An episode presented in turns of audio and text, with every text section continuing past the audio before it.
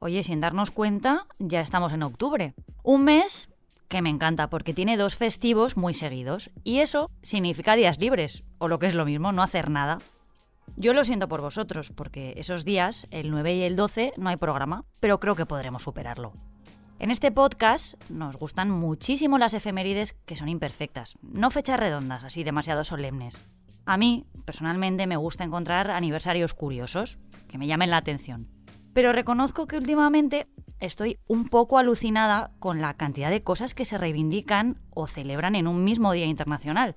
Algunas, cuanto menos raras, diría yo. Me explico, por ejemplo, hoy es el Día Internacional de hasta ocho cosas distintas. Apunta. Es del hábitat, de la no violencia, de la arquitectura, de los inquilinos, de la biblioteca escolar, de los animales de granja. Arranca la semana vegetariana y también la de la crianza en brazos. Madre mía, menuda agenda para empezar la semana. Voy a pensar con cuál me quedo, pero vamos a ir empezando que hoy tengo un invitado que viene para quedarse.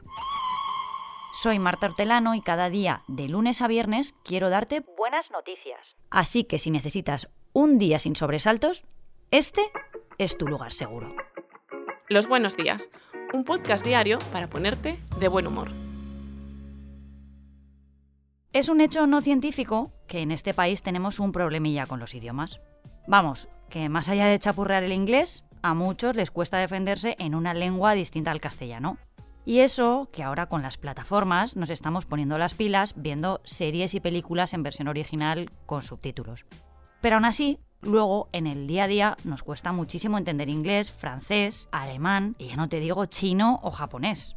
Pero dos estudiantes de la Universidad de Stanford tienen la solución a nuestros problemas de lenguas, al nuestro y al de, por ejemplo, personas con problemas de audición. Ellos le han conseguido poner subtítulos a la vida real en tiempo también real. Así ha nacido Transcript Glass, una startup fundada por un dúo, Tom Pritsky y Madab Lavakare, que me perdonen si no se pronuncia así su nombre. Desde ahí han creado un dispositivo portátil que se conecta a unas gafas y se combina con un software de transcripción para proyectar subtítulos en tiempo real frente a nuestros ojos. Uno de los inventores se inspiró para crear este sistema cuando era estudiante de secundaria, después de enterarse de que un amigo había abandonado la escuela debido a problemas de accesibilidad.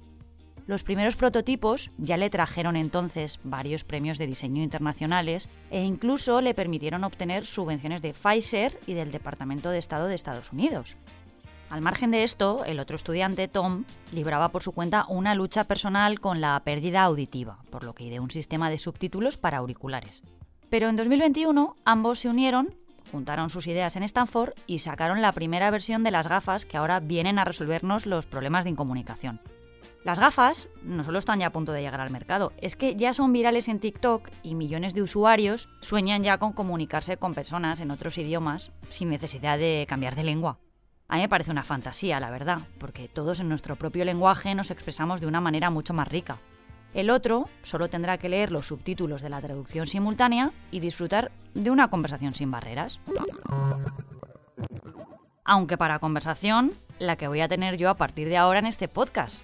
Ya os lo anuncié en el primer episodio de esta temporada, pero ha tenido que ser octubre quien haga realidad el sueño de tener un colaborador, como las grandes producciones. Así que es un lujo para mí dar la bienvenida hoy a Luis Urios, que será el biógrafo oficial de Los Buenos Días. Luis estará conmigo para descubrirnos a las personas extraordinarias que nos rodean y que a veces pasamos por alto. Es que no las vemos, o si las vemos, no les damos el reconocimiento que merecen. Lo tengo aquí ya conmigo. Luis, bienvenido a tu casa. ¿Qué tal? ¿Estás nervioso? Hola Marta, pues un poco. La verdad es que esto que me ha caído encima es toda una responsabilidad. Hay muchísimas personas extraordinarias en el mundo y todavía no tengo muy claro mi filtro. Bueno, como es el primer día, yo primero quiero que tú te presentes a nuestros oyentes y les cuentes, no sé, qué les vas a traer, porque aquí son muy selectos, ¿eh? Pues vamos a ello. Hola a todos. Mi nombre es Luis y a partir de hoy, todos los lunes, martes y miércoles, os hablaré de personas extraordinarias. Estos días, buscando y rebuscando casos para este podcast, me he dado cuenta de algo muy guay. Sin intención de parecer un moñas, soy de la opinión de que todo el mundo hace cosas extraordinarias.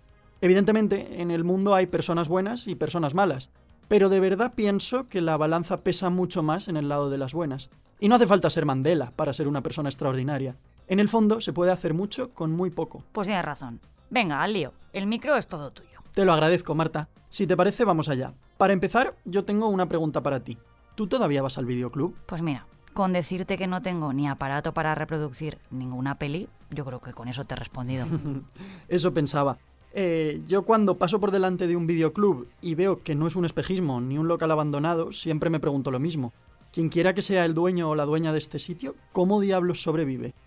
En Valencia solo queda uno de estos supervivientes. Se llama Daniel Gascó y es el dueño del videoclub Stromboli desde hace casi 20 años.